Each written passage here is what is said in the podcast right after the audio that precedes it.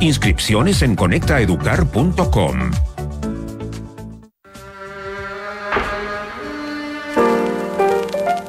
Un puñado de canciones y una carátula. Entramos a Sintonía Crónica Discografía.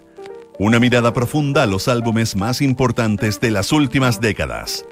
Con Bárbara Espejo y Rodrigo Santamaría. Auspicio de Servicios Funerarios María Ayuda. Duna. Sonidos de tu mundo. En el programa de hoy escucharás el álbum Abbey Road de los Beatles. Estás en sintonía crónica discografía en Duna.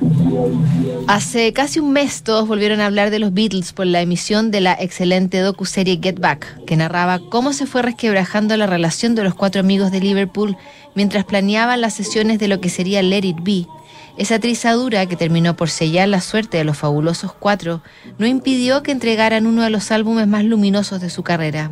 Abbey Road, grabado casi en paralelo con Let It Be, se transformó en una obra cumbre de la música popular y de paso nos dejó la carátula más icónica de la historia del rock and roll. La historia y las canciones de Abbey Road de los Beatles en nuestra crónica de hoy.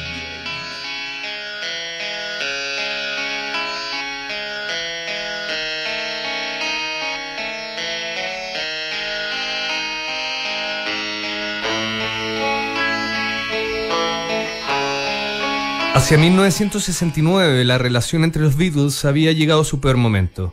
La grabación del llamado Álbum Blanco sacó a la luz la frágil convivencia del cuarteto de Liverpool, que se aproximaba a sus últimos días como banda. Mientras la sociedad de Lennon y McCartney se quebraba, aparecía George Harrison como un nuevo polo de creación que exigía su parte en la torta.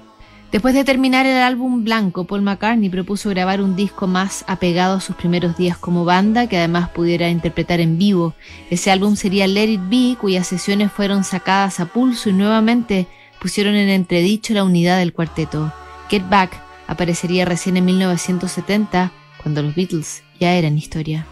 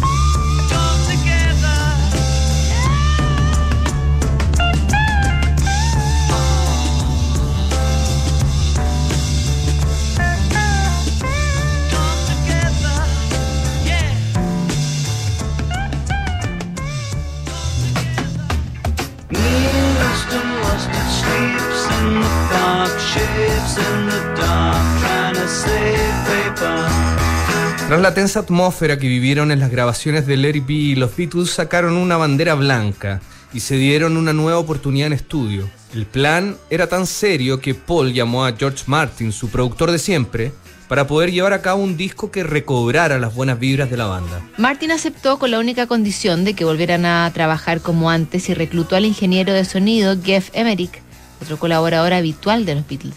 Apenas tres semanas después de haber sobrevivido las sesiones de Let It Be, el cuarteto volvía al estudio con un objetivo común y con una disposición que evocaba su época dorada. ese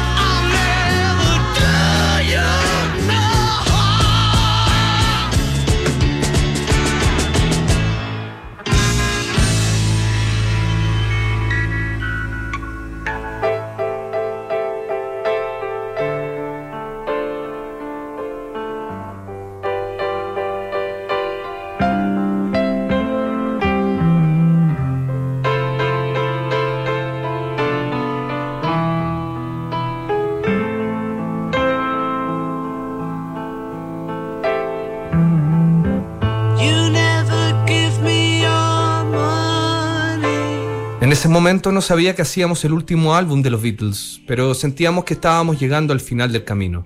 Palabras de George Harrison, quien asumió un rol protagónico en este proyecto. Harrison había dejado la banda temporalmente tras las duras sesiones de Let It Be, pero regresó imponiendo sus condiciones y entregando algunas de las canciones más emblemáticas en la historia del cuarteto. El guitarrista también fue clave en la adopción de la nueva tecnología de la época, cuando trajo a las sesiones de Abbey Road un sintetizador Moog que sería usado en parte del disco. Su rol de creador quedaría inmortalizado con Something, una balada que se convirtió en el primer sencillo del álbum.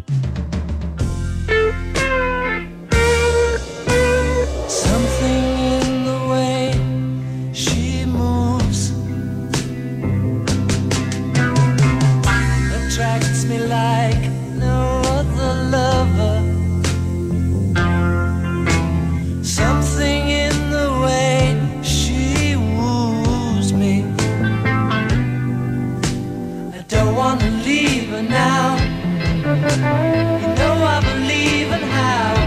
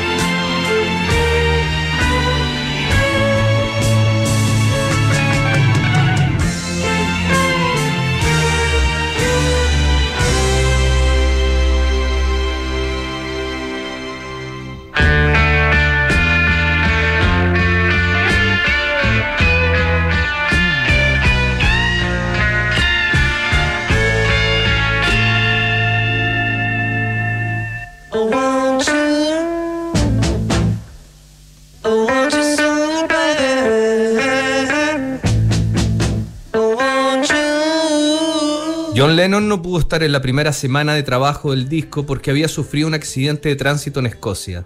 Cuando se reintegró a las sesiones, mandó a colocar una cama en el estudio para que estuviera Yoko Ono, que aún sufría las lesiones del accidente.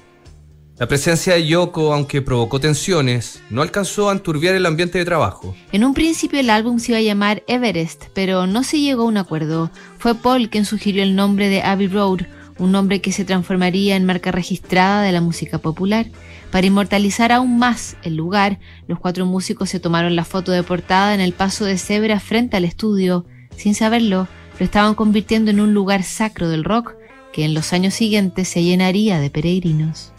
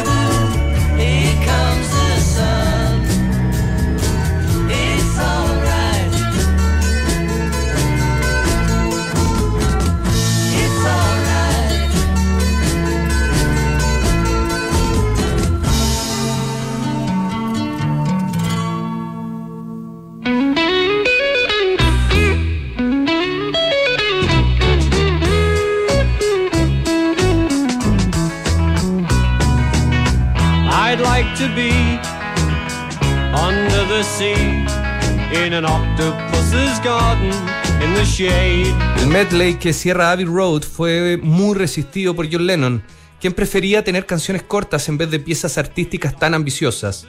Paul McCartney y George Martin fueron los artífices de esta idea que pretendía algo muy práctico, ocupar una serie de canciones que estaban inconclusas. Este popurrí además incluía solo de los cuatro miembros del grupo, incluso Ringo, que se negaba a ejecutar solos, dejó su impronta en The End, el inequívoco cierre de este medley. Abbey Road fue lanzado el 26 de septiembre de 1969 y ocupó el primer lugar en Gran Bretaña y Estados Unidos por varias semanas. Aunque Let It Be fue editado en 1970, Abbey Road se considera el verdadero cierre de la carrera de los Beatles de una época musical fascinante. La experimentación en estudio y el LP conceptual serían llevados al extremo en la década del 70 al mismo tiempo que cada uno de los fabulosos cuatro comenzarían sus carreras como solistas.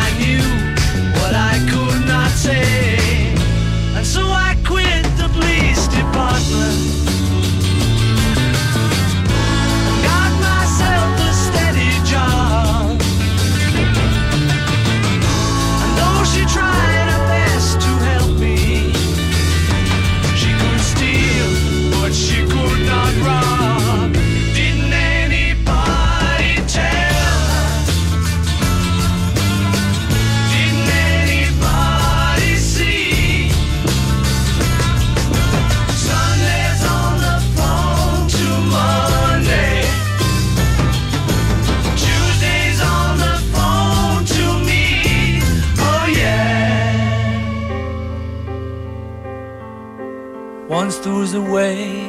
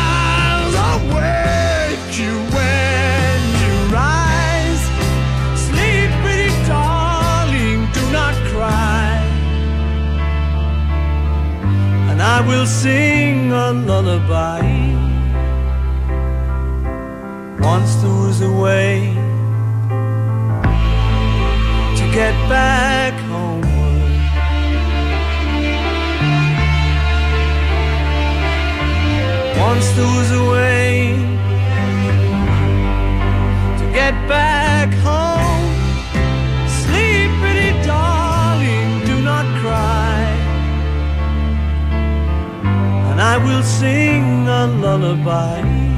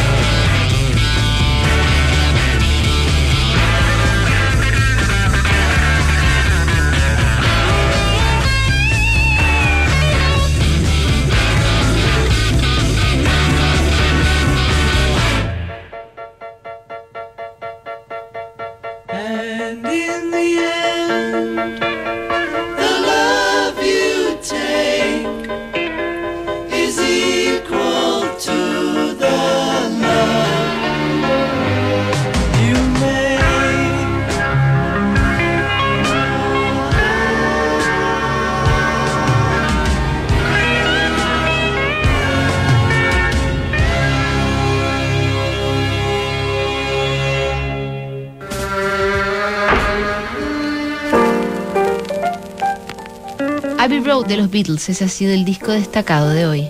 En el próximo programa, Protection de Massive Attack. Sintonía crónica, discografía, no te lo pierdas. ¿Sabías que puedes comprar de forma anticipada los servicios funerarios de María Ayuda? Entrégale a tu familia la tranquilidad que necesitan y estarás apoyando a cientos de niños de la Fundación María Ayuda. Convierte el dolor en un acto de amor. Cotiza y compra en www.funerariamariaayuda.cl. Siguen aquí los sonidos de tu mundo. Estás en Duna 89.7. Cami, ¿cómo